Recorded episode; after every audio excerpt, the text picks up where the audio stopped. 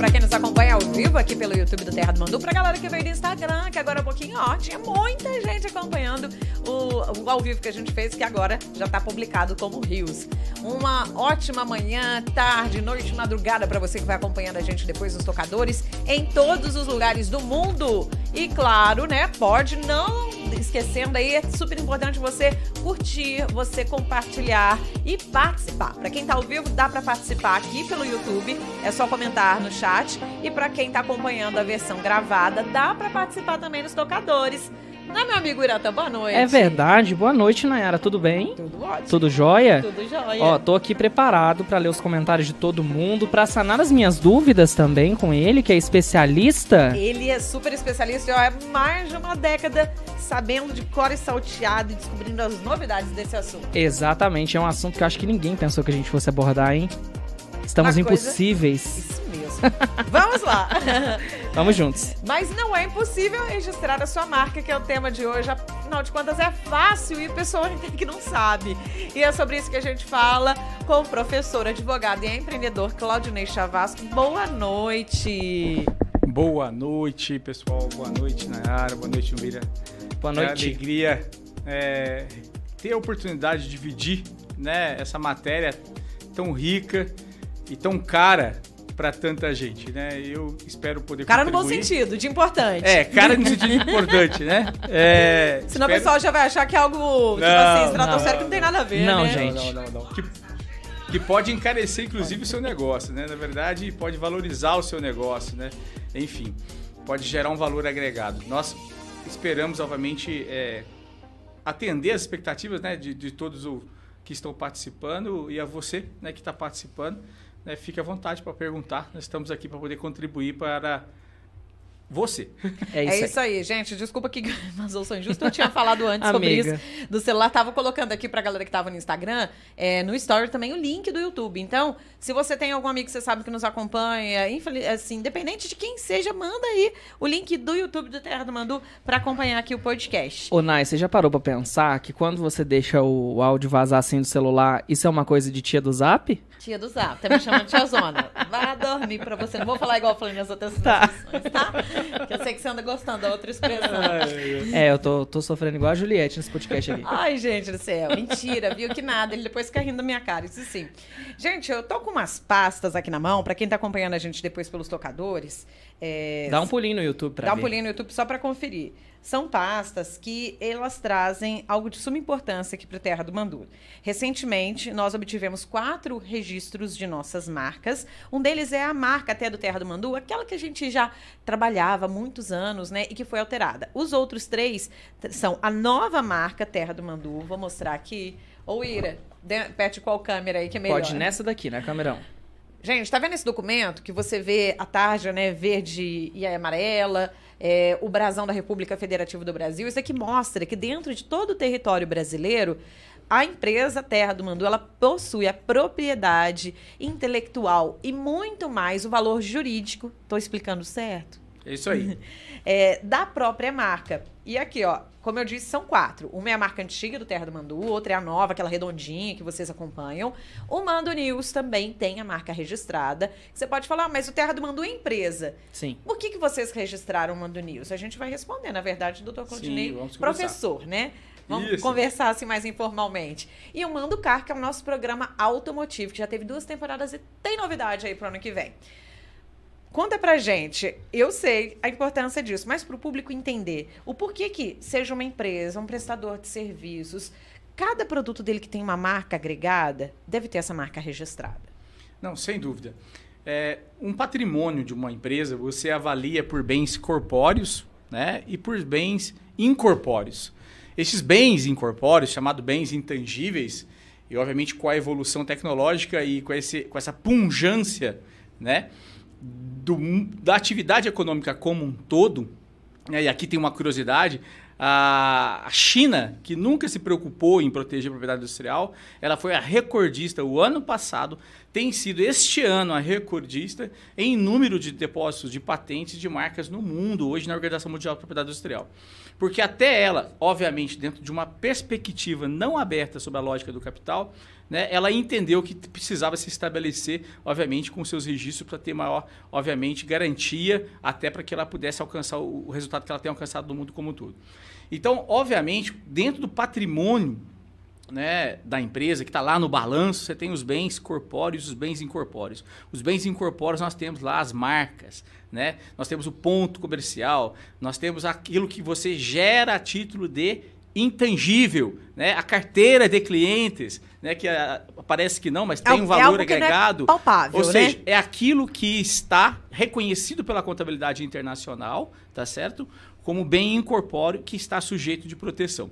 O que acontece? A marca em especial, ela tem é, uma. Que, que nós sempre falamos para os nossos clientes, a, a, grande preocupação. Pessoal, eu tenho lá o meu nome na frente da minha loja, né? Ah, tá, mas eu, já, eu fui primeiro a usar, tá protegido? Não. Né? Nome fantasia no cartão CNPJ, eu já uso há tanto tempo, tá protegido? Não. O próprio cartão CNPJ do estabelecimento, ele já indica nome fantasia. O que é fantasia não está registrado. Então, como é que eu posso proteger juridicamente o meu nome? E aí, obviamente, para fins pedagógicos. Primeiro, domínio. Domínio, nós temos um órgão no Brasil, que é o NICBR, né, que foi recepcionado, é uma autarquia pública vinculada ao www americana, que tem o poder de outorgar os registros de domínio que protege no âmbito da internet. Ponto. Tudo que é ponto .br. Por e... exemplo, um site, alguma coisa? Não, na verdade BR. é o ponto .com e ponto .br. Aqui no Brasil, o órgão de registro é o nick.br. Tá? Que, é, que foi uma instituição que substituiu a FAPESP. Ah, lá atrás, quando a internet chegou no Brasil, ao tempo que eu tinha cabelo, que o, que o nosso saudoso Ayrton Senna estava indo embora, em 1994, 95, a internet chegava no Brasil. Naquela época, né, se fez o convênio com a FAPESP e depois o NIC-BR assumiu. Tá legal? Bom, e os demais elementos? A razão social eu protejo no âmbito apenas estadual. Este é um grande erro. Mas eu levo o nome da minha empresa. Razão social no âmbito estadual. As juntas comerciais desse país são todas estaduais. Nós não temos hoje uma unificação de informação. Eu gosto de brincar e falar que é o seguinte: se o Peralta quiser fazer uma peraltice, dá para ele casar nesse país 26 vezes, um em cada estado. O problema é uma mulher, é outra saber. E da mesma forma, dá para você ter 26 empresas com o mesmo nome neste país. Porque as razões sociais, obviamente, quando você pede lá a viabilidade para abertura da empresa, a viabilidade ela é feita no âmbito estadual. Então a razão social tem proteção no âmbito do estado. Mas isso E a marca, você tem proteção no âmbito nacional. Então, quando você vai proteger os chamados elementos jurídicos da sua empresa, você tem que ter a verticalização de identidade e a verticalização de proteção. Então, os elementos dominativos que você faz uso do registro lá no domínio, né? Você também tem que levar para a razão social e, consequentemente, também levar para a marca. E mais do que isso, mais do que isso, hoje nós temos a grande briga aí que são os pequenos nomes para fins de estratégias dentro da internet, que são os chamados canais de redes sociais em geral. E aí, obviamente, até por uma questão de programação, né? Para que você alcance a sua clientela depois, você tem que estrategicamente ali também buscar algumas proteções.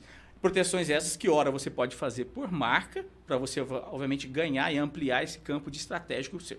Né? É, o senhor falou sobre a questão da, de uma marca não poder ser registrada com o mesmo nome dentro do estado, mas a gente vê, por exemplo, aqui em Pouso Alegre tem loja de donos diferentes que usa o mesmo nome. E as pessoas acham que é um grupo de lojas, e não é. Estou é, dando um exemplo assim que às vezes isso eu não sei se na razão social consta, mas na fachada. E, e como o senhor falou, nos valores intangíveis, conta o ponto Tá. Né? Porque Vamos... ele tem aquele valor é, do cliente que já sabe onde é a loja e tudo mais. Contam inúmeros fatores, né? Eu queria que o senhor falasse quais são as consequências quando alguém não registra uma marca. Bom, vamos falar desse exemplo que você muito bem colocou, tá?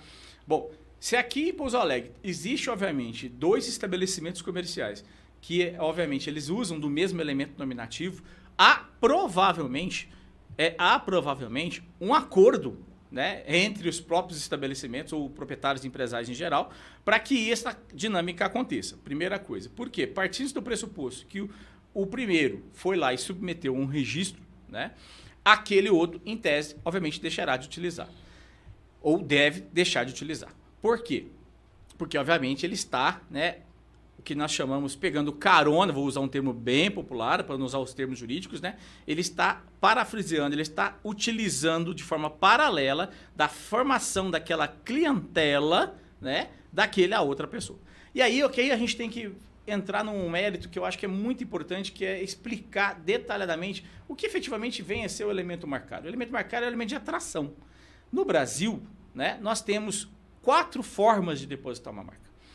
Meramente nominativo, meramente nominativo, inclusive eu trouxe um exemplo aqui né, da Amicus, lá de, de Santa Rita do Sapucaí, né, que ela tem a proteção, inclusive com a gente no Brasil, nos Estados Unidos e outros países, que ela tem a proteção para o seu produto voltado para a área de pets em geral. Então né? ninguém, nem nos outros países onde ela fez o registro da marca, pode utilizar esse nome. Justamente. Só o elemento nominativo, amigos, tá certo?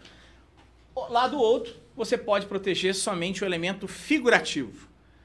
Vamos lembrar aqui, se eu desenhar um hominho do setor de telecomunicações para você, uma criancinha, o que, que você lembra? Qual que é a marca que você lembra? Vamos ver se o pessoal está atento. E aí, Bira? Do setor de telecomunicações, tem um hominho, tipo uma criancinha assim, Hum. meio roxinho. Ah, Vivo. sim. Tá aham. vivo. Então, a- somente aquele, aquele elemento figurativo você Já também pode proteger. É. É uma marca, é uma outra forma de depositar. Então, você pode depositar por elemento nominativo, por elemento figurativo. E aí, o mais popular dos populares dos populares, que aqui faço questão até de falar, Pouso Alegre Futebol Clube, né? O Pousão, um elemento misto, onde você tem elementos nominativos somados com um grafismo, somados com elementos figurativos, que consequentemente gera o chamado popular logotipo. É o mais utilizado. O nominativo que o senhor está falando é porque aí na logo do Pousão consta o Tem nome o PA. PAFC. Isso, justamente. E aí, por isso é um logo popular, logotipo popular, marca popular não, do ponto de vista jurídico, marca mista. Você tem elementos nominativos, elementos figurativos. E o quarto elemento que os empresários não entenderam e aqui justifica todo o nosso podcast, que é um buta do negócio, que é um negócio imensurável, que se você vai no supermercado, você não tem até então, até hoje, você não teria essa percepção, a partir de hoje você vai ter o quanto o quanto tem se investido na chamada marca tridimensional. Olha aqui essa marca de água, né, que eu descobri essa embalagem. Olha que bacana, né? E Parece agora um vamos, diamante, vamos né? lembrar É, quantas e quantas e quantas e quantas marcas de água nós temos observado e cada uma tem lançado uma embalagem diferente. Trouxe aqui para exemplificar também né, esta embalagem de bebida alcoólica que é muito estratégico, tem sido utilizado demais. Se você for para outras, para as outras bebidas, todas as outras bebidas hoje têm utilizado uma embalagem diferente. Produtos de beleza, é, produtos de limpeza, né? Produtos lácteos, se você olha no supermercado, cada embalagem é, é diferente uma da outra. Por quê? Obviamente, há uma estratégia de mercado hoje em você constituir, através do invólucro, uma chamada marca tridimensional. E aqui o invólucro ele pode ser depositado não só como desenho industrial junto ao NPI, como também marca tridimensional. Então, que peraí. tem sido muito utilizado. Se alguém for copiar essa embalagem para usar em outra bebida concorrente ou em outro produto, a empresa pode Não até consegue. processar. E ainda mais esta bebida, que é de um grupo chileno, da Capel, que inclusive o, o- o Chile, né, tem uma das maiores potências em propriedade industrial do mundo, inclusive num acordo de Madrid de 1918 agora, que o Brasil é, aderiu, né, o Chile não faz parte, porque obviamente ele tem na propriedade industrial o que ele justifica ser o grande negócio do, do seu país. Dentre é porque obviamente tem uma, uma constituição lá aprovada em Pinochet em 1981 extremamente liberalista, né, e que de certa maneira é, é, é, prima pelo direito de proteção à propriedade que é próprio, são próprios dos liberais, né? Vamos ver agora se vai ser aprovado o referendo dia 17 de dezembro, né? Da, da sua Constituição lá, que vai ter um pouquinho mais de introdução de direitos sociais. Então, obviamente, é, é, a ideia de proteção de propriedade são próprios dos liberais e os países mais liberais, eles, obviamente, primam mais por esse tipo de proteção, né? Ô, Ira, o que você vai registrar? Uma empresa, uma marca, uma embalagem? Eu um acredito logo? que um nome, viu? O Ira, Você pra acredita que o meu Ira. nome é o único no Brasil? Até tem o Iratans com um T só, mas com dois não tem. Só eu. Olha só. É, Você e na é época que eu exclusiva. fazia live, foi uma recomendação que uma empresa que me assessorava fez, que eu registrasse o nome. É. Porque eu tenho arroba, todos os arrobas meus são arroba Iratã. E aí, a empresa que eu fazia lives, é, ela tinha sido comprada, a Amazon comprou a Twitch, a Twitch na época se chamava Just TV, e eu tinha um arroba na Just TV, mas na transição eu não salvei. E aí esse arroba virou um arroba fantasma na, na plataforma, eu não consigo recuperar, e através do registro de marca eu conseguiria. Se me permita fazer uma parte que é muito interessante para que todos possam entender que isso é muito comum do Sim. ponto de vista de, de confusão. Então, nome é, é sujeito de proteção de direito autoral. Tanto é que ele, se ele quiser fazer do seu nome o nome uma marca, ele vai ter que, ao depositar a sua marca, emitir uma declaração lá para nós, nós vamos mandar junto com sua certidão de nascimento, falando que ele é, ele é titular do nome, que está lá registrado no cartório de registro civil, e que ele autoriza a fazer do seu próprio nome uma marca. Por quê? Porque é uma limitação legal, né? Tanto é que recentemente numa família aqui de São Lourenço nos procurou em homenagem a uma vovó deles, carinhosa, tudo mais, portuguesa, vovó Lucila, né? Queria registrar, né, obviamente a sua marca. E a imagem da vovó também. Né? Aí tivemos que montar todo um procedimento de autorização, obviamente, para que pudéssemos buscar e alcançar o registro dessa marca. Então, obviamente, é, quando a gente fala de nome próprio, né, nós estamos falando de direito autoral, e aí o direito autoral ele está num campo, obviamente, personalíssimo, né? E esse campo personalíssimo ele está vinculado, né, de forma distinta da propriedade industrial, de forma distinta da atividade de escala que nós chamamos, atividade propriamente dita econômica, né? Então, obviamente, por esta distintividade, dessa distinção, né? Dessa distinção, o legislador cria ali uma, um entrave para você, ou entrave não, um procedimento mais burocrático para você fazer o registro do seu próprio nome. Nome, direito personalíssimo, você quer fazer desse seu nome negócio, você pode proteger por via de direito autoral, representando lá um quadro, uma pintura que você vai obviamente fazer, e também você pode fazer como marca. Mas para fazer como marca, o NPI vai exigir de você toda uma comprovação né, de que você é ou não vinculado àquela marca e, consequentemente, você vai fazer o uso daquela marca. Então Isso é mais interessante. difícil, hein? É interessante fazer, falar, falar esse aspecto. Fazer o uso da marca. Por quê? Propriedade industrial. Eu vou. Lembra quando lançou os domínios? Eu lembro como se fosse hoje. 97, 98. Aí foi uma onda de pessoas querendo, né, espertinhos, não muito compatíveis com uma conduta social ética, registravam domínios e depois queriam vender domínios. Sim. Eu Né? Lembra dessa onda? onda eu lembro, eu 97, lembro. 98 e tal. A Globo nascido. penava. Não É. sei se vocês lembram que tinha uns escândalos de Isso. novelas que eles lançavam. Sim, sim. E a pessoa, quando ela ficava sabendo o nome da novela, ela corria e registrava Daqui a no pouco INPI. vamos falar da Globo. Tem, mais, tem assunto da Globo relacionado Sim. com a cidade de Pouso Alegre. e aí o que aconteceu? Gente, é, obviamente, o Nick BR na época teve que. Agora, agora o Nick BR, na época era FAPESP, ainda teve que se organizar. E teve que montar uma chamada Câmara de Mediação e Conciliação, que inclusive ela existe até hoje. Os conflitos de domínio hoje você pode fazer por meios alternativos de solução de conflitos individuais via Nick BR. Tem uma comissão lá. Então, para esta lógica do domínio, ela nos indica uma situação para a marca. Aquele que entende que eu vou fazer aqui um tanto de registro de marcas e vou ficar só depois tentando negociar e vender, não. Por que não? Não, não dá certo. Existe uma, uma legislação específica que o Brasil é aderente a ela, que é a legislação de caducidade. Então, todo bem de propriedade industrial, seja marca, patente, né, modelo de utilidade, você tem a obrigação de aplicar industrialmente. Então, obviamente, se eu sei que você tem uma marca e você não está utilizando, eu posso entrar com o procedimento do NPI e por caducidade o NPI vai te notificar e você vai perder o direito de utilização dessa marca. Pra quem não sabe o que é NPI, NPI, opa, é o Instituto Nacional de Propriedade Industrial. Ele é um órgão, uma autarquia pública, sediada no Rio de Janeiro, uma das autarquias públicas mais antigas do Brasil, fundada em 1929, começou ali na Praça Mauá, né? Agora está na Marinque Júnior ali a sede, que tem sede no Rio de Janeiro, tem sede em Pernambuco, tem sede na Bahia, Salvador, tem sede em São Paulo, né? E tem sede em Brasília. Hoje o sistema está 100% eletrônico, tá certo? E o NPI, ele é hoje sim, é parte de mais de 10 convênios internacionais, tanto é que por via do meu sistema, do meu computador, eu consigo fazer um registro de uma marca hoje em 153 países. Por quê? Porque o NPI é aderente ao Acordo de Madrid, em que, em que pese o acordo seja de 78. De 2018 para cá, você pode depositar em 153 países né, a sua marca. E da mesma forma que nós estamos depositando, lá fora eles também estão olhando para os nossos depósitos. E aí que começa a gerar os conflitos de interesses, que é muito interessante. E a gente pode conversar a respeito mais é, de forma oportuna.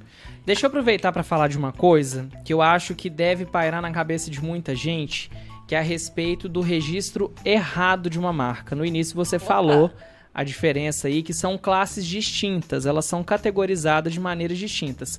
O que, que acontece frequentemente é que, principalmente com, com as pessoas que tentam entrar com pedido de, de registro, principalmente sem assessoria, é acabar registrando a identidade da empresa, da pessoa, em uma categoria que não engloba o serviço que ela oferece. Muito e bom. sem assessoria, infelizmente, é, é, difícil, né? Muito boa a sua pergunta e, e é legal o podcast porque a gente vai falando de tudo que é importante sem aquele ambiente de sala, de sala dogmático, né? Uhum. Aquela coisa pautada. Peraí, né? vou pegar o quadro. Aquele esqueminha, né? Isso é muito que é legal. É isso mesmo. Legal. Pessoal, é porque obviamente, quando você vai registrar a marca, você precisa de uma assessoria. Você tem que fazer, junto ao cliente, nós chamamos é, disso de infodiagnóstico. Nós fazemos uma leitura com o cliente do que, que ele quer ser quando ele vai crescer. É uma brincadeira que eu faço, uhum. porque assim, ele está lá com o seu estabelecimento, ele quer proteger o quê? Bom, ele quer proteger somente o comércio de roupas, ele não tem marca própria, ele vende marca de terceiros. Mas, porém, contudo, ele tem um empreendedorismo na veia e amanhã depois ele quer começar a lançar marca própria. Então, opa, nós, dentro da lógica de classes, nós teremos que depositar a marca, obviamente, na classe de comércio, que pela Organização Mundial de Propriedade Industrial, nós temos duas grandes divisões de atividades: produtos e comércio. Né? Produtos, ou melhor, e serviços, serviços. E comércio está dentro de serviços. E aí, dentro dessa lógica, se ele vai lançar produto próprio, ele tem que registrar em outra classe. Então, obviamente, as marcas são protegidas em caráter especial ou, pelo princípio da especialidade em classes, em classes. Isso é muito importante. Muito importante, principalmente quando nós vamos tratar num sistema de franqueabilidade, quando nós vamos tratar num sistema de comercialização de aplicativo, né? Então, por exemplo, nós temos clientes que nós temos a marca dele na classe 9, que é classe aplicativo, na classe de, de vestuários 25, na classe comércio 35 e se ele vai obviamente promover cursos e vender esses cursos na classe 41, na classe 42, na classe de eventos em geral. Então, é a depender do que ele quer chegar com o seu negócio, nós temos que proteger. Porque quando ele cresce, vem aquele terceiro pegar uma carona é. e usa dessa vulnerabilidade, né? Dessa vulnerabilidade, é. dessa abertura Sim. que o próprio sistema legislativo nos dá. A gente, pensando por, por outro lado, eu, eu, a gente sabe que, até um dado do Sebrae, né, da questão do empreendedorismo no Brasil ser gigantesco e ter crescido sim, principalmente no período da pandemia. Então, por exemplo, eu, eu criei uma empresa de bolo em pote, sim. o Iratã criou uma empresa de TI e o senhor criou uma empresa, por exemplo, é, de vendas online. Cada um de nós está trabalhando num setor pensando no que a gente está fazendo agora. Às vezes tem aquele empreendedorismo, mas a pessoa pode crescer tanto, que igual o senhor falou, Sim. pode chegar a ter uma franquia ou Sim. não. Mas eu penso assim, a, a, importância da marca é tão grande, porque às vezes a pessoa fala assim, mas eu sou um pequeno empreendedor, eu sou MEI. E ela não pensa que se ela crescer no futuro e alguém usar a marca dela, ela perde todo o valor agregado que ela está criando ao longo desses anos. Justamente. Né? O, o chamado aviamento marcado, a, chegada, a chamada a construção de clientela, né? E o brand, né? Obviamente muito muito discursado. Qual que é a minha sensibilidade em relação a essa dinâmica? As pessoas não planejam. As pessoas são muito imediatistas. Né? Elas não dedicam, elas não estudam, elas, o processo cognitivo, é, obviamente, diante de inúmeros fatores sociais que não estou aqui para fazer qualquer tipo de julgamento, as limitam de ser um pouco mais dedicadas, né? Porque, obviamente, nós sempre trabalhamos com empreendedorismo quase que beirando um, um processo de sobrevivência no começo. E é natural é orgânico. Quem não sofreu, quem não deixou de fazer isso ou aquilo para conseguir investir no negócio no começo. E aí, diante desta realidade, acaba que na ansiedade, né, para alcançar aquele resultado financeiro, você atropela pequenos detalhes que são extremamente importantes para o próprio negócio. E aí vem a nossa assessoria para fazer essa construção. Eu tenho clientes hoje que tem um único cliente, 42 marcas depositadas. Por Sim. quê? Porque ele tem projeto de lançar banco. Porque ele tem um sistema de franqueabilidade nacional e está partindo para o ramo internacional, né? Porque ele tem uma gama de outros produtos que ele quer introduzir no seu próprio negócio. Então ele tem 42 marcas registradas com várias variações, isso é interessante também. É, eu, isso eu falo para todo cliente. Gente, a gente também não pode ter amor às marcas. Amor se exerce, obviamente, a outras coisas.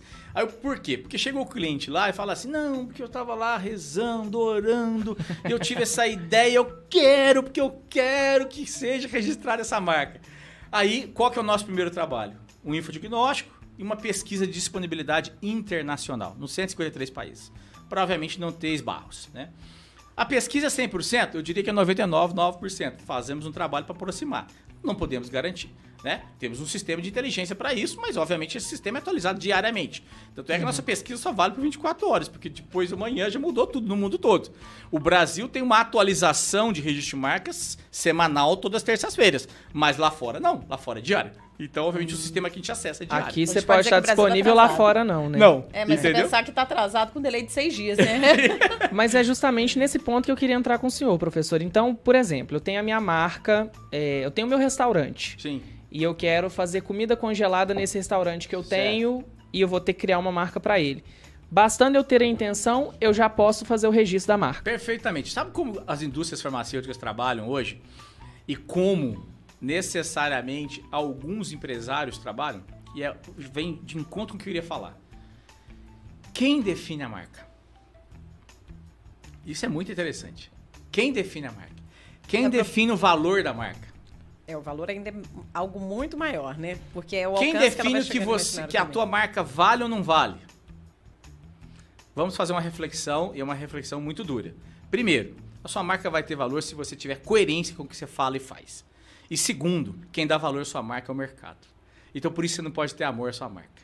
Por isso que você tem que criar marcas com variações. Por isso que você tem que, um bom mineiro como sou, é, não fazer um brainstorm, mas criar um toró de parpites, né? Para você construir vários elementos e fazer testes. Recentemente, com né, um colega vereador, cliente nosso de Maré da Fé, procurou a gente e nós fizemos essa reflexão com ele. Você sabe que ele falou assim? Você sabe que a minha marca não está vendendo em Minas? Eu vou Ué. colocar uma outra marca em Minas. O produto dele não encara em Minas. Por quê? Não sei. Eu tenho clientes que têm quatro, cinco marcas, uma em cada estado. Por quê? Porque quem define é o mercado, quem define é a clientela, não é você. Você não pode ter essa posse. E outra coisa, se você é, não tiver abertura para as variações, vamos dar um exemplo prático, né?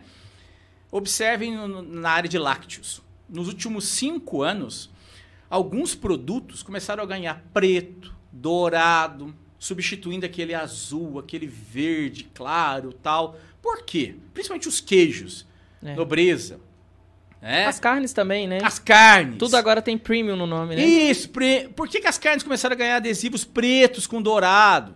Gente, o mercado tendenciosamente leva as cores. Essas cores, lá quando eu tinha cabelo, lá em 1998, essas cores eram utilizadas para carnes? De jeito nenhum! E por isso que eu falo que você não pode ter amor, você tem que estar adaptado ao mercado. Daqui dois anos, essas cores vão ser substituídas, o teu logotipo vai, ser, vai ter que ser adaptado. Poxa, professor, eu vou ter que fazer um novo registro? Sim. Se você pegar o histórico da Kibon, desde 1942, perceba o quanto ela já modificou. Sim. Nós temos, né, inclusive indústrias de um setor correlato de sorvetes da nossa cidade. Percebam quando ela lançou para hoje o que, que já aconteceu. Façam uma lembrança. sim. E, e percebam produtos que vocês consumiam quando eram jovens ou crianças e o que para hoje tanto que mudou.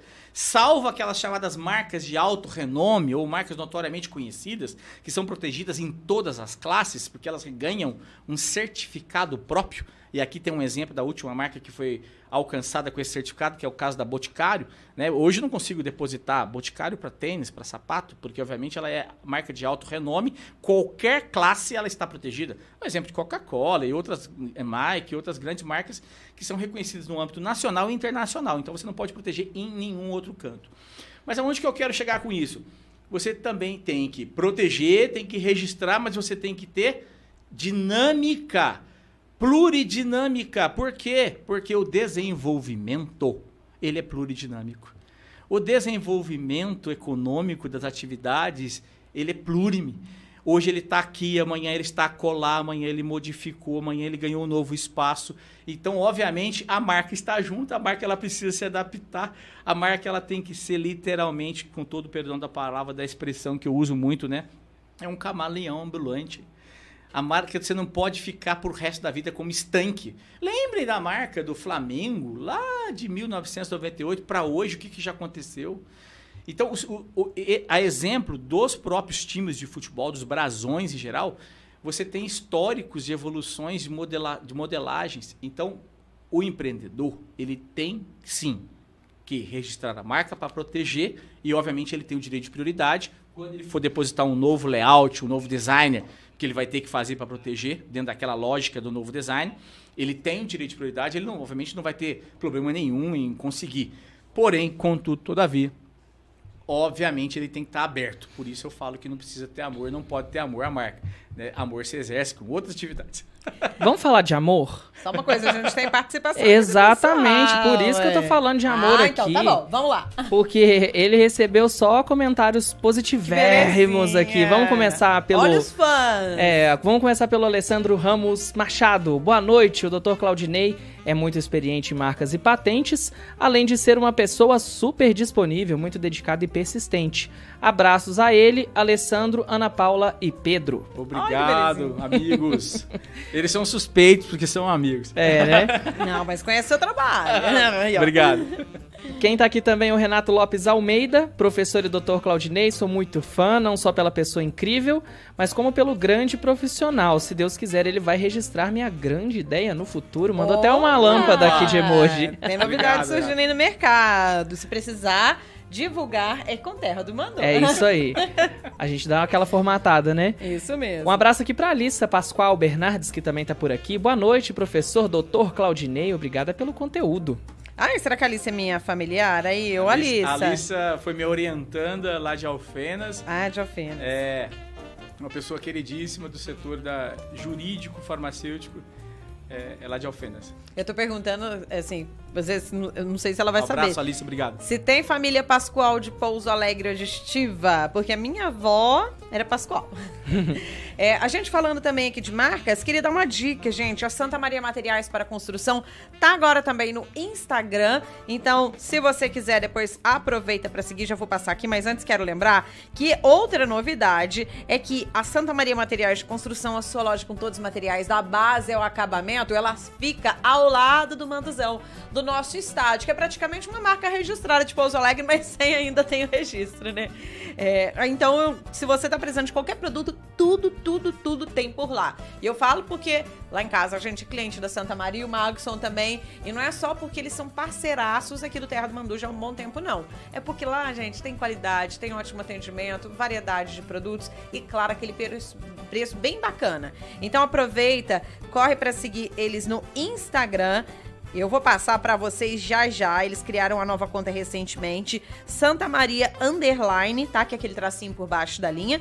Materiais Const de construção, abreviado Santa Maria Underline Materiais Const. E se você precisar também, dá uma ligadinha no 35 3422 2841 em horário comercial. Fala que você ouviu falar da Santa Maria aqui no Mando Cash, que eles fazem aquele descontinho para você. E tem também o WhatsApp 999843573 entregando para Pouso Alegre, região zona urbana e rural. Um abraço para todo mundo da Santa Maria Materiais para Abração aí. Construção. Bora lá então, ó. Vou, vou fechar um comentário aqui do Daniel Machado. Fala, Vamos lá. fala o seguinte: sempre um prazer ouvir o Dr. Claudinei. Tenho o prazer de aprender diariamente com essa referência de propriedade industrial e do direito empresarial. Opa, obrigado, obrigado, Daniel. E Seu aqui- aluno? Hã? Seu aluno? Eu não tô lembrado aqui, mas acredito que seja. Daniel muita gente. Machado. São 18 anos, né, lecionando, então já passou muita gente. Nossa Senhora. Muito obrigado mesmo pela participação de todos aí. Falando um pouquinho de novo endereço, eu achei muito interessante que você pontuou material de construção Santa Maria com o novo endereço. O que, que Ah, acontece? é, o, é o- o endereço que eles sempre tiveram, mas eles Instagram. dão. Ah, do, do Instagram. Justamente, Eles- o novo endereço do Instagram. Isso mesmo. O que, que acontece, minha gente? Essa questão de endereços, Instagram e redes comerciais hoje têm dado um trabalhão danado para nós lá no escritório. E, e não é brincadeira, por quê? É, parte do pressuposto que o STJ, o STJ, né, o Superior Tribunal de Justiça, ele formou jurisprudência lá com a minha colega de doutorado, ministra Nancy Angri, né, inclusive ela é, é, é uma, uma grande referência, expoente relatora na área de propriedade industrial no país, que aquela empresa, aquele detentor de titularidade que primeiro registrou o nome, que primeiro registrou o nome, seja ele na junta comercial, seja ele no domínio, ou seja ele perante o NPI, que tem o direito de precedência no elemento, naquele elemento nominativo. Então, o que, que isso muda um cenário de conflito? Muda de forma muito significativa muita coisa. Né? Porque, obviamente, para você é, buscar a comprovação, você precisa de algum registro. Aí é aquela máxima, né, de que quem não registra não é dono, agora prevalece. Então, obviamente, você tem que ou buscar a proteção por razão social, ou por domínio, ou por marca. Né? E aí, obviamente, dentro dos endereços das redes sociais, você depois pode notificar os titulares, inclusive notificar o Facebook, Lembremos aqui, Instagram e Facebook tem lá uma opção de denúncia. Tem. Denúncia de violação de propriedade industrial. Sim. É por ali que começa a primeira denúncia. Oh. O Google também tem um canalzinho próprio. E, e, na verdade, obviamente, estas empresas hoje, elas são corresponsáveis em qualquer demanda judicial se porventura tivermos que promover. Inclusive, temos em andamento contra eles, quando eles, obviamente, recusam ou criam cláusulas de barreira em não dar a garantia de proteção daquele elemento que o cliente tem como registro de marca. Né? Vale ressaltar também que as marcas elas são protegidas por 10 anos. Né? Inclusive hoje, por coincidência, falando com o cliente, eu falei, gente, vocês esqueceram de renovar a sua marca, né? E é um cliente que está chegando para a gente, não por marca, está chegando para a gente por outros assuntos tributários. E aí eu fui lá fazer uma busca e descobri que ele tinha uma marca registrada e deixou de renovar cinco anos atrás. Nossa. Então vale ressaltar né? Que a marca você tem que renovar de 10 em 10 anos. É o único bem incorpóreo, é a única propriedade industrial que você pode renovar para o resto da sua vida. Porque patente tem tempo de vida. É, depois que você registra 20 anos, cai em domínio público, todo mundo pode produzir. É o que está acontecendo com a Disney agora. E é até é, qual que é? No caso, no caso, eu confesso que eu não estou a par do caso da Disney. o que está acontecendo? Então, a Disney aí. ela tá perdendo, gente, o direito dos personagens. Então, ah, por sim, exemplo, o Pooh já caiu o direito autoral. Sim, ah, criaram um filme autorais. de isso. Autorais. Caiu um, um filme de terror do Ursinho Pooh, porque eles já estavam até gravando o filme antes do prazo vencer, porque virou um domínio é. público. Aí que é legal. Mas aí nós estamos falando de direito autoral, que são os, as imagens dos bonecos. Sim, eu acompanhei recentemente essa questão. Né? E também, é, e por que, que está caindo em domínio público? Porque depois que vem a falecer o criador, você tem Sim. um prazo que a família ainda pode fazer uso, ou a empresa que é detentora dos direitos, né? A depender, obviamente. E aí, após esse tempo de falecimento, cai em domínio público. É isso que acontece. Que é o que vale para muitas músicas isso, e tudo mais, né? Isso, é a mesma Obras lógica. literárias. É, e o ano que vem... Aí nós estamos falando de direito autoral. Uhum. É bom a gente criar a distintividade. Isso, e aí o ano que vem já vai entrar uma nova discussão, porque o mais esperado até agora é o Mickey, né? E isso. o Mickey deixa de ter direitos autorais Gente, imagina a Disney ano que vem. o Mickey. É. é aí, na verdade... Ela vai deixar de lucrar com o Mickey. Ela deixa de lucrar pelos é. direitos autorais de que não são Exibição, poucos direitos de imagem que são explorados mundialmente. A gente né? sabe a marca, o desenho do Mickey, até as próprias orelhas, né? Sim. São utilizados desde roupas, objetos, Sim. artes, em Sim. tudo. É, o senhor fala de marcas e de patentes. Qual a diferença entre as duas? Isto é muito importante. Popularmente as pessoas falam assim: vou registrar a minha patente ManduCast semanticamente não é o mais adequado para a gente utilizar. Uhum. Então, o legal é a gente falar, ó, vou registrar marca. E aí vou patentear um invento, uhum. né? Este invento ele pode ser uma criação distinta, original, ou ele pode ser uma aplicação industrial.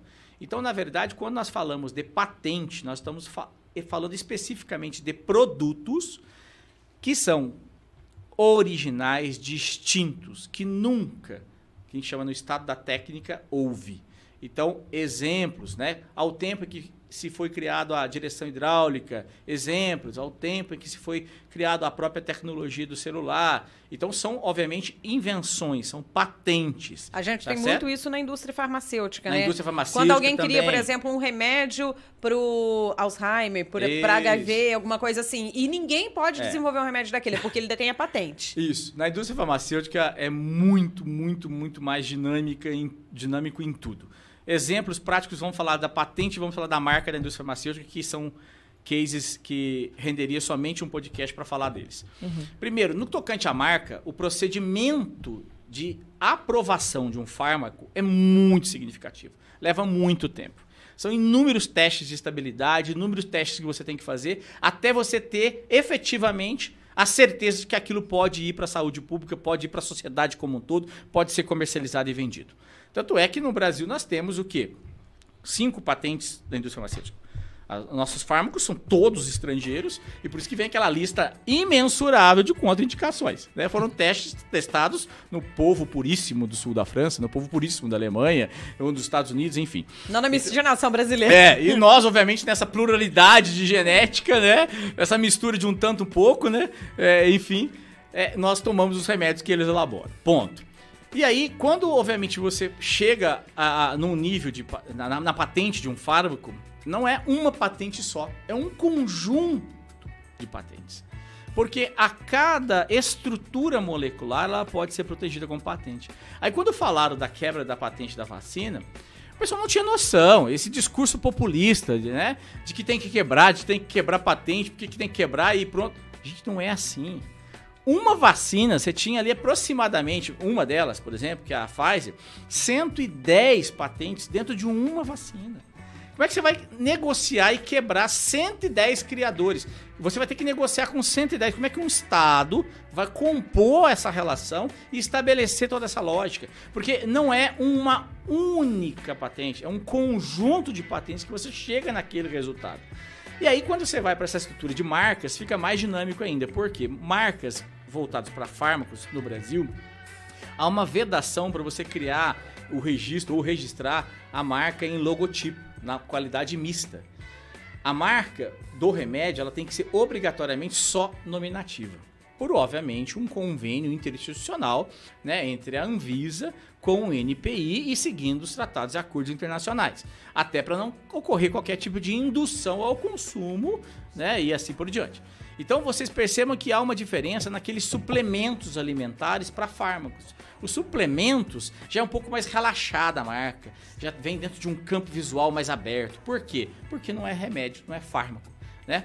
E obviamente as marcas no- na área de fármacos em geral, ela não passa somente por crivo do NPI, também passa pelo crivo da Anvisa. E a Anvisa faz, como agência reguladora, todo um controle de elemento identificador daquele produto, daquele princípio ativo, daquela identidade. Então, quando a indústria farmacêutica começa a pensar em lançar um fármaco, né? Lançar um fármaco não necessariamente é um fármaco que ele está criando. Na verdade, pode eh, pegar carona, que a maioria das indústrias brasileiras realizam dessa forma. Espera a patente cair, ela vai lá, por engenharia reversa, desenvolve e coloca no mercado. A maioria faz assim. E aí ela vai lançar um produto que atraia a clientela.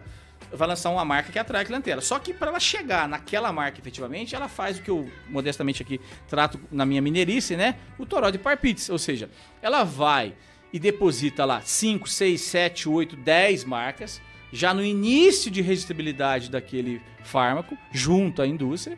Quando chegar lá na frente, a Anvisa vai aprovar. E aí, na hora que ela for aprovar, a indústria farmacêutica indica o que ela quer. A Anvisa aprovando, ela já está com a marca do NPI registrada. Então é muito comum. Acelera o você- processo. muito comum você pegar, por exemplo, o CNPJ de uma indústria farmacêutica, ela tem 4, 5, 6 mil marcas registradas. Você fala, Nossa. como? E ela não tá nem usando. Ela, por quê? Porque ela vai, garantir, né? protege, até o processo de registro efetivamente ser concluído, entendeu? Ela já tá com a sua marca registrada. Lá na frente, na hora que ela tem que dar o toque final, que é a marca que ela vai colocar no produto, aquele produto naquele mercado, especificamente, ela define. E aí, obviamente, neste time, ela faz o planejamento, ela faz a leitura de mercado, ela faz um mega estudo de mercado, ela usa de uma inteligência para poder fazer a coisa acontecer. Então, por isso que eu falo que marca, quem define é o mercado. E, obviamente, a indústria tem recursos para poder fazer esse estudo de mercado. Então, nós não temos que ter tanto amor à marca, nós temos que sim protegê-las para, obviamente, evitar com que aqueles terceiros não aproveitem de uma situação adversa no nosso dia a dia. Mas, obviamente, se precisar mudar, tem que mudar. E tanto é que nós já tivemos casos no, no escritório que as pessoas precisaram mudar. E nós fomos francos, ó, você vai ter que mudar. Mas como? Aí aquela coisa, nossa, e agora? Já investi tanto dinheiro há quanto tempo? Tal, tal, tal vamos compor, vamos reestruturar. É o estudo que você tem que começar do zero, tem que ver o que o mercado quer ver para o seu serviço, para a sua entrega como marca. Não é você. É. E para falar isso para o empreendedor, nossa, é difícil. Mas a gente tem que falar. Tem, tem que, que ser honesto, tem né? Tem que ser sincero. Tem que ser sincero. Né? E, e dentro desta lógica é, plurime do mercado, da economia como um todo, nós temos que ter essas aberturas né, é, essas aberturas comunicativas construtivas, né? E o cliente tem que ter a sensibilidade também das oportunidades que podem aproveitar, pode, diante, diante de várias, várias situações. Exemplo, o, o cliente às vezes ele quer, ele tem uma, uma empresa de serviços, empresa de cursos. Aí ele quer porque quer o nome da empresa dele como o nome do curso. Curso tal, curso tal, curso tal, curso tal, e tá batendo, ele não consegue clientela, ele não atrai e não vai, professores excelentes, o negócio dele não vai para frente. Opa, por que você não constrói para cada tipo de curso uma marca diferente? Né? Isso é uma inteligência que não é minha, é inteligência que as grandes empresas de cursos no Brasil todas já criaram. Às vezes você pega uma empresa de curso, ela tem 20 tipos de cursos diferentes, com 20 marcas diferentes, para cada tipo de curso ela tem uma marca. O pessoal de Santa Rita está fazendo isso com muita sabedoria e a gente tem construído com, com alguns nesse sentido. Ah, eu tenho software para financeiro, o software para é, supply chain, que é logística em geral. Eu tenho software para eu vendo vários softwares ou tal, tal, tal.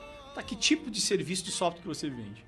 Opa, então aqui para supply chain você tem que ter uma marca que realmente esteja vinculada umbilicalmente àquela sua atividade. Não é querer da sua marca aqui em cima fazer dela um guarda-chuva simplesmente e não criar debaixo desse guarda-chuva nenhum outro elemento que atraia a clientela e que gere o teu negócio.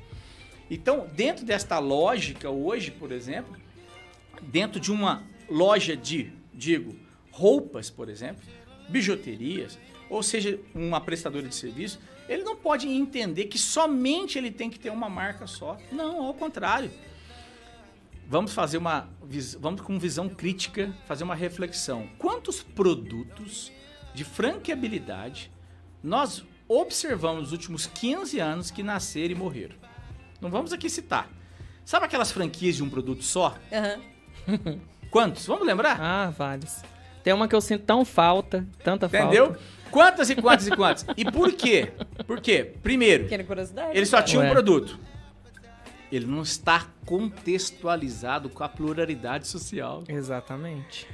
É um perigo, eu falo isso para os donos de boteco, e por sinal eu sou um, um fãzão de boteco familiar, e acho que Pouso Alegre investe muito pouco na cultura de boteco familiar. Nós não temos mar, não temos mar, nós temos, temos que ir pro bar, né? E dentro dessa lógica, Pouso Alegre poderia investir muito em botecos familiares, botecos sadios. Eu falo em sala de aula, se você não tiver jeito para ir para a área acadêmica ou para a vida da advocacia, por favor, monte um boteco familiar, seja empreendedor, que eu vou lá com a minha família, com meu pai, com a minha esposa, com meu filho, nós adoramos né? Porque obviamente faz parte da vida do mineiro você ter um ambiente mais familiar para você distrair, né? E aí, o que, acontece? Ele vai, cria ali, né, um ou dois produtos só, e aí ele não cria outros elementos de atração dentro daqueles produtos. Pronto. Já já a pessoa enjoa daquele prato, tem não tem também. uma dinâmica é. mais e vai embora. Ou seja, eu estava conversando esses dias com uns colegas de hambúrguer, do setor de hambúrguer, que tem as marcas registradas com a gente. Eles falaram para nós o desafio que está hoje né, manter e reter a clientela no setor de hambúrguer. Faça uma reflexão você. Quantas vezes você come hambúrguer por semana, por mês? Ou mesmo, quantas vezes você vai ao mesmo local? Ou Ah, eu posso falar que por mês, que eu não como com frequência. Não é você, é- Ah. são todos nós.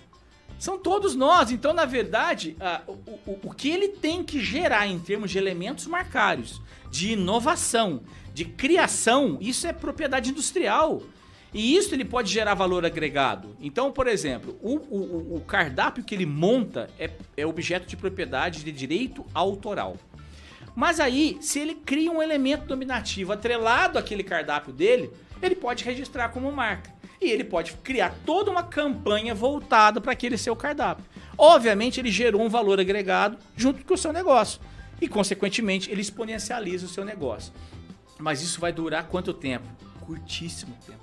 Ele já vai ter que novamente inovar, novamente inovar. Sabe por quê? Porque eu, tu, nós, vós, eles, nós não gostamos mais do mesmo. É. Esses dias eu tava fazendo um exercício com o pessoal na sala de aula. Eu falei assim, gente, não tem ninguém com tênis igual, ninguém com a calça jeans igual, ninguém com a camisa igual, ninguém com brinco, com batom, ninguém igual. Na nossa época de escola pública era o quichute, o, o- a rainha, a camiseta aérea branca, quase todo mundo, a calça jeans era duas marcas só que a gente tinha, É. né? E isso, obviamente, antes da abertura comercial, principalmente, na década de 80, né? Antes que o Collor abriu toda, todo esse espaço brasileiro de comércio, de punjança, de globalização. Então, assim, hoje não tem ninguém mais igual em nada. Nos hábitos alimentares, dá o que fazer hoje para juntar duas pessoas que têm gostos iguais. Então, agora falando dessa dinâmica social hoje com marca, olha o desafio que nós temos instaurado, instalado. Mas, obviamente, a gente tem que aproveitar de toda essa pluralidade para gerar, obviamente, uma dinâmica com o nosso próprio negócio, com nossas próprias marcas. E aí entra a, a estratégia de você estar sempre lançando, inovando e criando bens incorpóreos dentro do seu negócio. Seja por via de direito autoral, seja ele por propriedade industrial, marcas e patentes em geral. tá? E quero falar sobre essa ligação das pessoas. Você que está aí ligado também aqui no podcast, participa com a gente, manda seu recadinho. É, hoje vocês estão vendo aqui uma nova marca no Mando Cash. É porque o IDET, que é o Instituto né, de Registro de Marcas e Patentes, também gerido aqui então pelo professor, foi criado né, pelo senhor. E quantos anos já tem? Nós estamos com quase 20 anos de Quase atividade 20 já, especificamente com IDET Marcas, 18 anos. Tá junto com a gente aqui também, parceiraço do podcast para trazer conteúdo para você, trazendo registro de marcas, de Isso. patentes e conteúdos agora É. também com o podcast. E falando aqui de pessoas, de parceria, tem, lê o último recadinho aí que ele conhece bem quem escreveu. A Juliana Ah. Falou acima de qualquer suspeita. Sou super fã, dedicado, extremamente competente. Você viu que tem um, um emoji aí de um coraçãozinho. Quem que Tem. você imagina que é ela? Não, não é um emoji de coração, não, menina. Isso é do seu celular. Não, é que eu tava vendo aí. ó. Então, mas é do... Tem palminha. Mas, não, mas você imagina quem é. Uai, pela marca e patente, eu acredito que seja. Tava falando de marca e patente, já tá registrada É. com ela, no Moscardini. Tá vendo? Ó, tá, tá cheio de fãs, mas é- essa Sempre aqui é fã fãs. pra vida inteira, né? É, sem Mais dúvida, ainda. Sem dúvida. Só Inclusive, esclarece tem uma pro pessoal É, tem uma curiosidade. É, inclusive tem uma curiosidade que é a minha esposa. Aham. É, olha como você não pode. é, você não pode, obviamente, perder tempo para registrar sua marca. Sim. A Fabiana da Opt Comunicação de Santa Rita, uma pessoa queridíssima, aí tem uma equipe de designer fantástico lá, desenvolveu uma marca para sapatos. E eu com a minha esposa queríamos que queríamos lançar uma marca de sapatos, porque ela adora sapatos, né? E eu só acerto nos presentes quando eu dou um escarpão para ela, então nunca E eu dizem erro. que não né? pode dar sapato em relacionamento, que significa pé na bunda. Já ouviu isso? Então eu já dei 100. Enfim, mas assim, dá de certa também, maneira. Mas aí então a gente já tá mostrando que essa superstição caiu não, por terra. não, isso não funciona. Comigo não. Enfim. E aí o que acontece? Nós queríamos lançar a marca J Moscardini, não é uma marca forte, que é o J dela e o Moscardini. Sim. A família Moscardini nasceu na região de Licínia, Guapé ali e tudo mais, né? O que, que aconteceu? Agora, tá, recentemente, vamos pôr aquele projeto em prática? E o logotipo está desenvolvido desde 2016. Nossa, Estou abrindo um pouco a minha privacidade com ela aqui, mas é importante para a gente ter a validade da importância do registro. Fui ver agora para registrar, a marca já tem registrado para o setor de sapatos. Eita. Olá. Ou seja, Já tem. Por quê? Porque tem uma rede de lojas da família Moscardini, que é da Ah, família ali da região de Guapé e tudo mais, que ali você dobra a serra, como diz o ditado, né? E você chega na região próxima de Franca e tudo mais ali, que é o interior de São Paulo, que é uma região de polo calçadista. Que, inclusive, né? Inclusive, calçados de Franca tem selo de indicação de procedência, que é outro bem incorpóreo que aqui na nossa região é muito pouco explorado e que deveria ser explorado principalmente para os poderes públicos. E a gente pode voltar um outro dia aqui só para falar dessa questão, porque é muito sério. Por exemplo, esse pisco, né? Ele tem lá, né? Ó, produzido com, denom é, é, com denominação de origem, ou seja, toda essa produção é de uma região que tem um selo de procedência. Nós não podemos hoje vender no Brasil mais a champanhe. Lembra que nós éramos crianças, falamos champanhe, champanhe, champanhe? Não pode. Por quê? Porque hoje, né, o vinho frisante, né, com o nome champanhe, tem um selo de indicação de procedência de origem da região de Champagne, no interior da França. Só tomamos espumante agora. Justamente, só Se você- tomamos Se espumante. vocês forem lembrar, É? o Guaraná mais famoso do Brasil era Guaraná, ele, ele tinha e, e tinha o champanhe escrito Sim. embaixo. Eu me lembro disso Sim, quando criança, sim. quando a garrafa ainda era de tudo de vidro. É, e hoje não tem mais, então tem a ver por isso. Olha, a história dos sapatos, né, chegou em Franca. Franca tem um selo de indicação de procedência hoje. Todos os sapatos que lá são produzidos, ele tem uma identificação. Agora tem algo mais social que é muito mais complexo do que a gente imagina. As grandes grifes no mundo, após a pandemia, tomaram uma seríssima decisão. Dado a polemetização do alto consumo, a polemetização de que as pessoas consomem, consomem, consomem, consomem, consomem, consomem e, e esquecem de si, as grandes grifes no mundo chegaram num consenso que as marcas deveriam aparecer menos que suas roupas. Então comecem a observar hoje que as, as grandes grifes começaram a criar elementos extremamente discretos. Isto é fruto de um salto axiológico valorativo de identificação do que vale a pena efetivamente. Vale a pena hoje uma grande companhia conseguir os melhores compradores, que eles gastem fortunas e ao mesmo tempo não tenham saúde, não tenham qualidade de vida e não tenham um consumo consciente. Percebam que esta lógica de marca também hoje ela foi totalmente repaginada. As marcas, as marcas em geral hoje são todas mais discretas, mais sensíveis, mais próximas. Aqui eu tô com um tênis, por exemplo, que eu ganhei né, da Juliana. No cantinho do tênis só vem a marca. Essa camisa minha, olha aqui, ó, lá de Santa Catarina, da J Canedo. Bem discreto, né? Percebam outras grifes que estão colocando assim pequenos detalhes apenas. Qual é o momento que vivemos hoje? De reflexão até que ponto essa punjância Essa ostentação, de né? capital, de, de valor, de dinheiro, até que ponto isso tem promovido a vida das pessoas.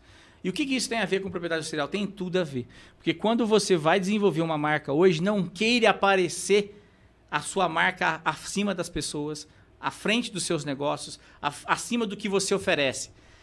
Primeiro, o teu negócio, o teu serviço, o teu produto, depois a sua marca. Então, por mais que você tenha que proteger, por mais que você tenha que, através da marca, criar uma identidade, nós temos hoje um grande paradigma social. a, sociedade passa por um momento extremamente diverso, pluridiverso e de reconstrução de identidades, de reconstrução de valores, principalmente a partir da pandemia. Então, quando nós vamos criar uma marca, por isso que eu falo a brincadeira do Toró de Parpites, né?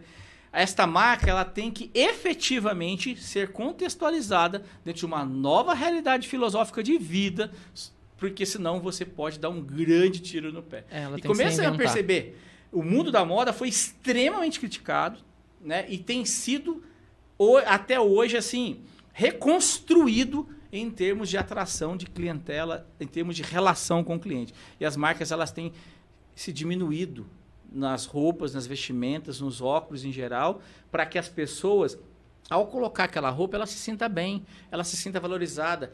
Pra, vale mais a pessoa se sentir bem do que efetivamente ela vender a- o nome daquela marca para outra pessoa. Olha como mudou. Vejam o tênis da Nike, que foi lançado agora, está fazendo poucos dias, que antes ele era extremamente escandaloso, né? O valor está escandaloso, que ainda está perto de 3 mil reais, mas percebam esse modelo novo, o quanto a Nike colocou de forma discreta seu elemento de grafismo. Porque ela não quer mais aparecer mais do que o próprio resultado que ela dá aquele tênis, que é um conforto, a qualidade de vida para a pessoa, que ela vai ter um, né, um, um, assento melhor, no seu, não pisar e assim por diante. Então, isso é muito mais importante, eu diria, de, né, de tudo que nós falamos aqui, para a gente entender o momento em que nós estamos de reconstrução de identidade marcária. E você, empreendedor que quer reconstruir sua marca, você tem que pensar nisso.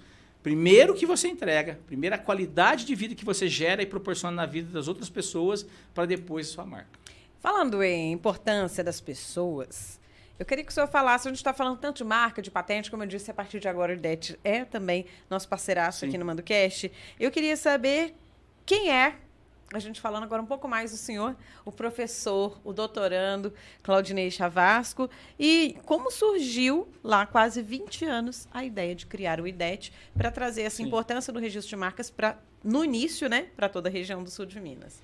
É, na verdade, a, a vida da gente é, a gente reconhece alguns caminhos que a gente depois consegue entender que tudo era providência divina, a gente não consegue, no momento, entender e fazer uma interpretação clara. Né? Eu trabalhava no, Banco ABN Emerald, né, no jurídico, e aí tive um desafio para participar de um projeto na cidade de Extrema, quando Extrema estava se lançando enquanto a potência que é hoje na época. Isso quando, mais ou menos? 2001, 2002. E aí, de lá fiz um programa de trainee, eu fazia MBA na, na FGV em São Paulo, fui para Poços de Caldas e lá fui dar uma palestra na PUC, que fui convidado, né, numa parceria que tinha do Banco ABN. E lá, ao dar a palestra, o, o pró-reitor estava, gostou do que, eu, do que viu, me chamou para dar aula na PUC. E era um grande desejo dar aula na PUC. Ou dar aula. E aí entrei. Quando eu entrei, me deparei com essa disciplina de propriedade industrial, que eu nunca tinha estudado na minha vida. Não por isso, montei no ônibus, viação cometa, e fui para o Rio de Janeiro. E, e, literalmente viajava a noite inteira fazendo os cursos né, junto ao Rio de Janeiro, lá na Praça Mauá. Tomava banho lá na rodoviária de Santo Cristo, né? Com aquelas fichinhas que você compra até hoje lá para tomar banho. Chegava de madrugada lá, ia lá né, para Gomes Freire, no hotelzinho carioca. E aí eu, a minha esposa vai rir o que eu vou falar agora, mas foi aonde que eu dancei gafieira pra caramba, porque à noite, né, de um dia para outro, ali na Gomes Freire, no Lagos da Lapa, você tem de uma forma muito sadia, né, as danças, né, daqueles senhores que chegam lá, a dança da gafieira. Eu sempre fui apaixonado por dança. Então eu digo que a melhor parte de, de estudar propriedade industrial no Rio de Janeiro era a dança, dança gafieira à noite nos Lagos da Lapa, ali na Gomes Freire, né? Juliana dança? É dança, mas só que ela é tão autoritária que ela quer conduzir. Ah. E aí, consequentemente, eu falo: não, para aí, dança de salão, ainda existe esse machismo. Ainda existe. E aqui quem conduz sou eu. Aí um piso no pé do outro, não dá muito certo. Eita, a gente dança bem. Enfim. E aí eu ia para o Rio de Janeiro fazer os cursos e fui. Até que eu entrei no mestrado ouvinte em propriedade industrial do próprio NPI, que o NPI tem uma academia muito consolidada. Né? E nessa época dando aula e tomei coragem e, e montei o escritório e comecei todo o projeto né? O IDET. Apaixonei, me apaixonei, né? E a gente já está nessa empreitada já há um bom tempo. Fiz uma construção né, muito bacana. Eu até falo que eu sou um péssimo marqueteiro, porque hoje praticamente 90% dos nossos clientes são por indicação. A gente está consolidado no Brasil todo, inclusive recentemente atendemos clientes lá do Amapá, Macapá, né? E temos essa referência, né, graças ao bom Deus e ao bom trabalho que nós entregamos, e não fazemos quase nada praticamente de marketing, né? E diante desta dinâmica toda, né, é, é, eu, obviamente, tenho que consignar que não foi fácil do ponto de vista é, do início, né? Porque, obviamente, para a região, as pessoas não entendiam nem o valor né? E no começo eu andava, tentava abordar, as pessoas não conheciam, não, não entendiam que tinha valor, tal, tal. Levou um tempo para poder é, essa situação acontecer. E eu tenho, obviamente, pessoas que eu preciso é, é, aqui reconhecer, por exemplo, os ex-presidentes da Associação Comercial Industrial, É, desde lá atrás, Alexandre, Silvio, né, nosso saudoso queridíssimo Serjão, né, que me colocou dentro da associação comercial, me deu maior força na época, né? E, uma, e os primeiros clientes também, obviamente, que me deram, né? O primeiro cliente, inclusive, a marca dele já venceu, ele não quis renovar, foi o Sou Afonso, do Guia Pouso Alegre. Nossa. Lembra do Sou Afonso, do Guia Pouso Alegre? Nossa. né? E um abraço para ele aqui. Ele não quis recentemente renovar, a marca dele venceu e tudo mais. Mas foi um dos primeiros clientes, né? A Caramelada, a Gisele da Caramelada, que tinha sido vítima de um golpista de São Paulo, me procurou na época que tinha sido vítima, né? Foi uma das primeiras marcas também que nós fizemos na época. O Benício, lá da Fazuso, porque recebia uma, recebeu uma notificação da Vogue francesa, louco. ali perto da, do santuário, né? Sempre teve aquele curso Vogue de costura, do lado direito ali, o Benício Sim. Né? O Benício chega no escritório um dia que recebeu uma notificação da Vogue francesa, né? Que ele não poderia mais usar o termo Vogue vinculado à moda. Olha que coisa. Então a Aí ele foi, criou entrou, a marca, entrou em contato Fazuso, por conta dele ter uma empresa Justamente, a empresa dele de uniformes tudo mais, ele teve que reformular, repensar e foi um dos primeiros clientes que fez o registro com a gente lá atrás também, né? E aí, obviamente, tem uma outra infinidade de outros clientes que aqui, obviamente, eu, eu vou quebrar todo o acordo nosso feito aqui, senão eu vou começar a fazer propaganda de uma série de outras Vou mandar o boleto São mais de mil, mundo. É, e aí eu vou ter que distribuir essas, essas boletas depois. né? Eu tenho, tem um caso, o Ira, eu comentei já com o professor Claudinei, pessoal que muita gente pode ser que, eu dando os detalhes, vai lembrar. Não sei se você vai saber. É, talvez sim. Tem uma empresa aqui de Pouso Alegre que ela tinha, se eu não me engano, 10 ou 15 anos com uma marca. É uma clínica veterinária. Hum. Muito conhecida. Eu mesmo conheci muita gente que, que levava os pets lá. Porque não é só o atendimento, eles têm tipo uma internação e É tudo um mais. hospital, né? É. E é, de repente, eu vi e eu me surpreendi quando eles começaram uma campanha publicitária dessa empresa com outro nome. Uhum. Tá aí um belo exemplo de uma empresa que não registrou a marca É. e perdeu. Sim, Teve que mudar o nome. Sim, sim, sim. Na verdade, os desafios são muito significativos. É, vira e mexe acontece isso com a gente lá no escritório. A gente se depara com, com, com empresas que nos procuram, que vão ter que fazer todo um turnaround manager, né? Que é uma reestruturação estratégica de brand para poder estabelecer. E a gente tem que reconstruir isso do zero. É, eu sempre falo que antes de qualquer coisa, e aqui fica, né, e mando um, um abraço a todas as agências de marketing que, que constroem isso com a gente lá. É, qual é o grande desafio da gente convencer hoje alguns profissionais? Por exemplo, os contadores. Os contadores têm a faca e o queijo na mão, porque ele tem uma carteira gigante de clientes, eles poderiam fazer de todos os seus clientes clientes de propriedade industrial. Ponto. E eles esquecem de orientar desde o início da abertura da empresa. Dois, com todo o respeito e apreço que eu tenho, né, já fui convidado várias vezes aqui, inclusive para dar palestras aqui no curso de marketing e publicidade da Univas. Os nossos queridos marqueteiros, eles são muito ultra mega criativos, mas eles se esquecem que todos os dias tem, tem marcas novas sendo registradas e eles precisam fazer pesquisas de disponibilidades antes. Eles precisam construir a sua marca a partir de elementos jurídicos que é ou não, ou se é possível registrar. E para isso ele precisa de um braço de assessoria técnica que nós estamos lá para construir. Então a inteligência ela está na criação.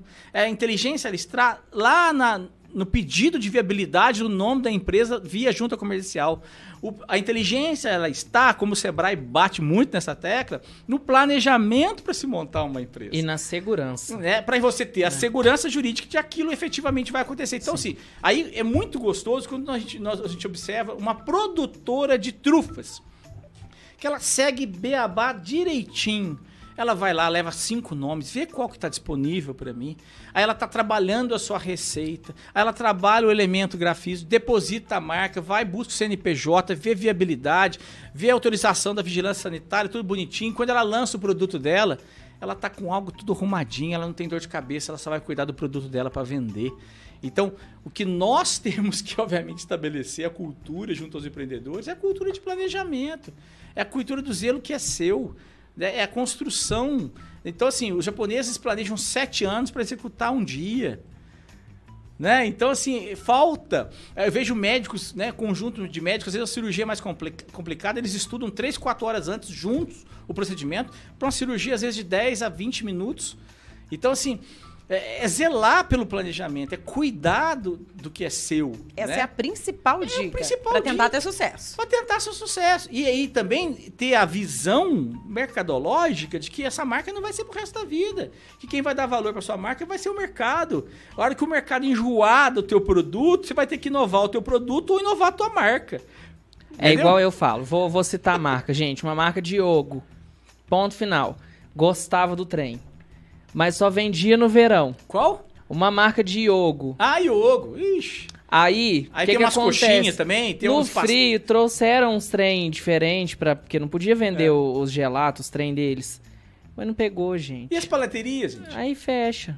Não Aí- tem o que fazer, Se a ué. gente, se a gente for imenso, a então assim, é, são imensuráveis em É. indústrias e setores de produtos só. Eu vou falar aqui da rede pizza pré-assada. Ah, porque saudade. só de pizza pré-assada, nós tivemos cinco registros no nosso escritório. Quantas franquias tem hoje no mercado? É, Nenhuma. Foi uma onda, 2010, 2011, 2012. sim. Aqui no sul de Minas concorriam cinco franquias. Não tem mais nada. Por quê? Não se inovou. Porque todo mundo decidiu olhar pro bairro com outros olhos de novo, Entendeu? né?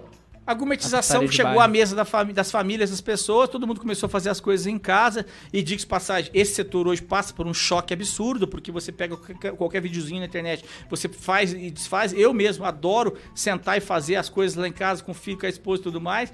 Então, assim, é- esse setor está passando por um momento delicadíssimo, dificílimo, né? Porque além de ter que inovar, você tem que ter marcas que atraiam, você tem que ter produtos com valor agregado. Então, pequenas coisas do tipo colocar uma geleia apimentada junto com uma carne, trabalhar com uma geleia junto com gin dentro de uma batida, trabalhar com, com, né, com, com maçarico na carne, Tá me na dando frente. fome, entendeu? Olha Tô te Então, avisando. assim, é, é, Tem que sair daqui pra jantar. Vocês estão entendendo o desafio? Sim, não é a claro. marca. Aham. É o valor agregado que você gera junto com a marca que você põe à mesa, que você entrega, que faz negócio, que faz resultado. E vamos ser sinceros, é o que viraliza. Porque eu acho que a palavra hoje é viralizar, né?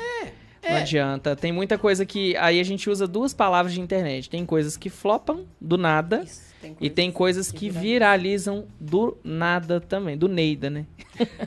Ó, a gente já tá encaminhando pro final do podcast, mas antes eu queria fazer um bate-bola jogo rápido com o senhor. Tipo Bora ping-pong. Ti- Tipo ping-pong. Legal. Porque eu tenho certeza que vocês, na empresa, devem pegar muitos pedidos indeferidos, que não tem como a gente mandar, porque não vai, não vai passar. Por exemplo, eu vou dar um exemplo simples. Marcas compostas com nome de artista, por exemplo. Não, não. Não posso, criar, não posso criar uma marca de tênis Cazuza. Não posso criar uma marca de camiseta perna longa, por exemplo. É.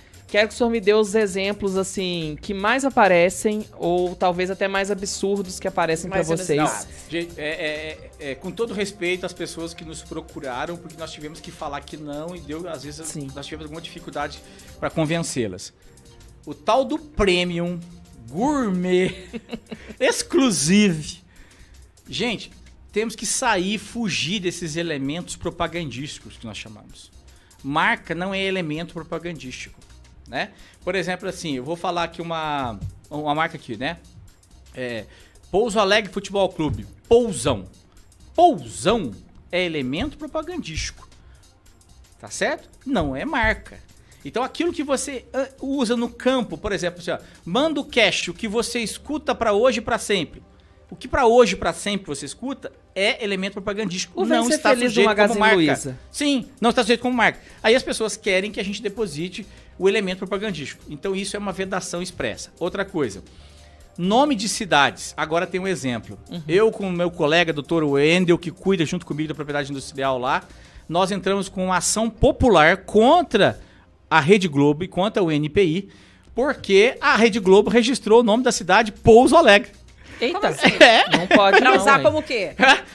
Aí que mora a estratégia de um planejamento. Qual que é o planejamento de uma novela, de uma série, de um filme?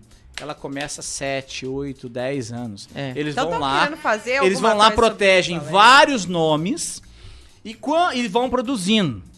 Gente, novela, série, é Ctrl-C, Ctrl-V do que a sociedade está tá Vivendo, acontecendo. é. Ninguém é tão criativo para criar tanta coisa, gente. São leituras Retratos. empíricas sociais. E o meu saudoso sogro sempre falou, né? E é verdade. Então, assim, é o que eles vão lá observar na favela que está acontecendo, que vai observar na rua que está acontecendo, tal, tal, tal. E aí, o que acontece? Essas leituras empíricas, eles chegam em alguns elementos e eles vão lá e depositam. A Rede Globo foi lá, depositou. E nós descobrimos, por acaso, que estava registrado. Tava pesquisando o quê que vocês É? descobriram? Conta Nós tínhamos gente. um cliente que estava usando o elemento Pouso Alegre na sua marca e acabou aparecendo. Aí nós falamos da prefeitura na época, a prefeitura, não, vamos aguardar, notificamos, eles não quiseram recuar.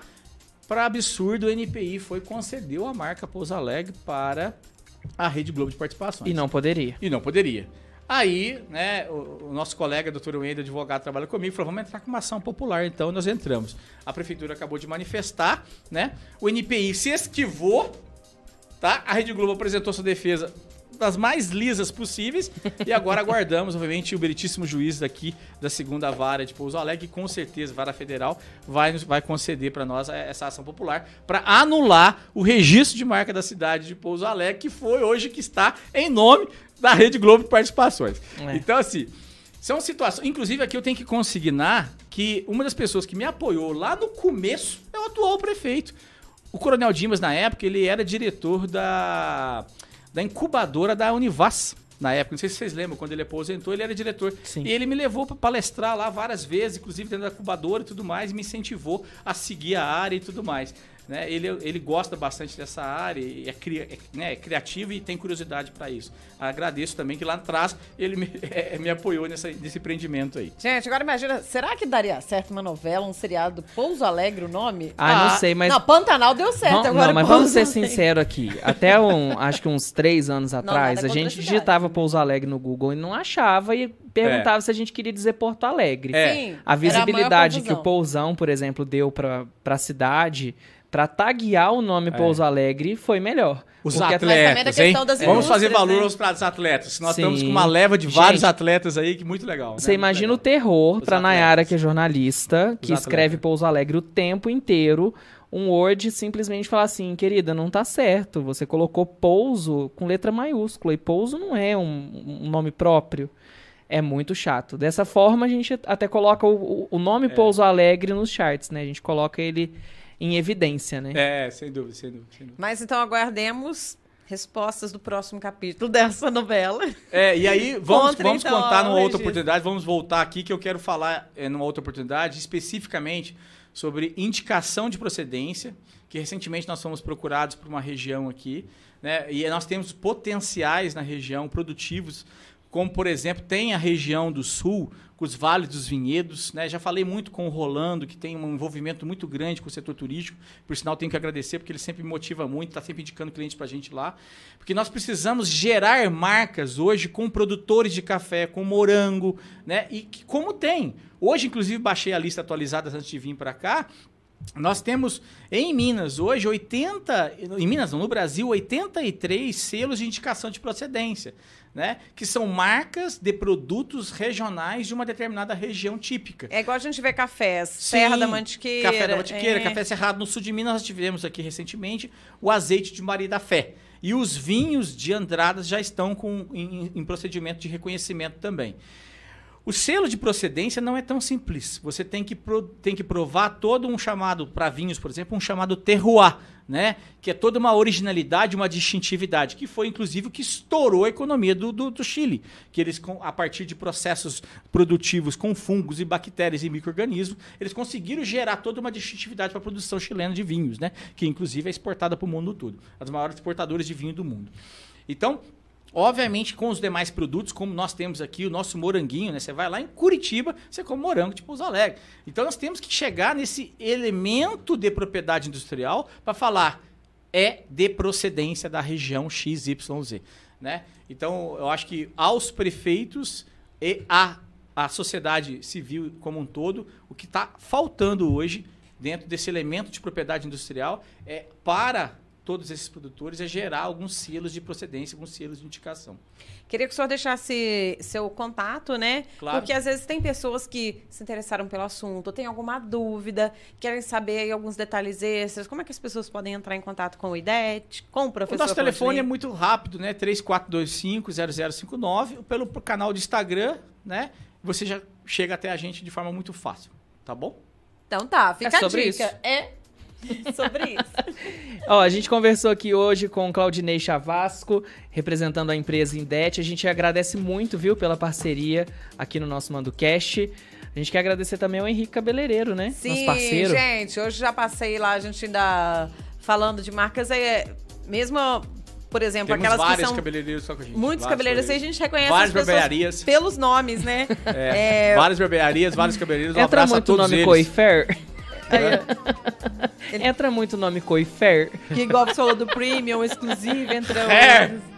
Nossa. Eu adoro esse nome. É. Mas o Henrique, gente, ele tá já fechando a agenda de final de ano. Falou: olha, Nayara, já vai ajeitando aí os seus horários. Hoje mesmo fui lá renovar As madeixas. tons das madeixas, né? Com um- uma nova Ficou cor. lindo, amiga. Obrigada.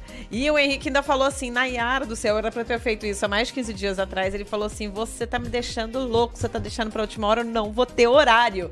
É, então, ele já falou, a agenda de final de ano já tá... Tá aberta ainda, mas tem horários que já não consegue mais. Sim. Então corre pra agendar, seja pra fazer o loiro, morena iluminada, a mecha, o corte, o penteado, pra fazer aquela hidratação que tem que cuidar também, né? Só mudar, né? Ou renovar o visual. Então já agenda seu horário. Rua Coronel Herculano Cobra 275, a rua da Agência Central dos Correios, gente. Henrique Cabeleireiro, WhatsApp 359 8815 3875 359 8815 3875. Eu sou uma pessoa que, sem sombra de dúvidas, fala muito bem, porque eu gosto do trabalho realizado pelo Henrique, por isso que eu já vou lá há cerca de 20 anos. É isso. E semana que vem a gente recebe lutadoras. Gente, eu e o Iratã vamos gente vai tomar uns apanhar aqui, semana a gente que vai vem. sair daqui sangrando, tô brincando. Acompanhem somente pelos tocadores, porque vai ter Não, tô brincando. A gente tá brincando. As meninas são de boa com a gente, não com as adversárias. Porque, como a gente tem muitos É produtos assim? que se destacam aqui na nossa região, a gente também tem as lutadoras. A gente já trouxe Lili Ferreira, que Sim. manda bem pra arrebentar. Maravilhosa. E na próxima semana, quinta-feira, 8 da noite, você encontra conosco aqui, o Ira, no Mando Cast, com Isso. duas campeãs brasileiras que levaram os títulos de ouro no último final de semana. Fernanda Gersoni, que ganhou o Mundial de MMA na Albânia. E também a Bruna Abreu, que ganhou o Mundial de Jiu-Jitsu, que aconteceu em São Paulo, com lutadores de todo mundo. Então, vem junto com a gente, porque é ouro na luta o próximo episódio aqui do Mando Cast. Inclusive, a gente já tá com o calendário desse ano fechado, viu? Vou divulgar certinho pra vocês. Acompanhem sempre as nossas redes sociais. Estamos presentes em A gente todas. tá igual o Henrique, só que o nosso já tá fechado, ele tá É, terminando. exatamente, gente. Por favor, não queiram marcar podcast mais esse ano, que ó. Não dá, já encheu. Inclusive, acompanhe a gente pelo nosso YouTube, YouTube arroba Terra do Mandu. Todas as nossas redes são arroba Terra do Mandu, porque lá vão ficar agendados os podcasts pra você saber os spoilers de quem Sabe serão como os é que é você ver os agendados? Que o Iratã tá falando aquela miniatura, ao vivo. Clica lá no ao vivo. Você vai ver, por Lá exemplo. no início, no, no- na home do canal, na eu já home, deixo lá é, bonitinho pra vocês. Sempre, Sempre, aparece Mando pra News, que Mando é Cast. Assinante. assinante não é que paga, não, gente. É gratuito, mas é só dar seguir Isso. Se inscreva no canal. Muito obrigado, professor, pela sua né, presença. caso. é, muito obrigado, professor, pela sua presença. A gente Obrigada. conta com o senhor numa próxima. Obrigada por Nós que agradecemos a oportunidade.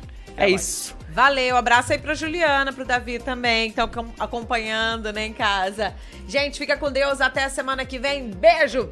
E um abraço pra você também, um beijo nos tocadores. Vem participando, manda aí seus recadinhos pro Iratã ali na próxima semana. Sextou, gente. Bom fim de semana.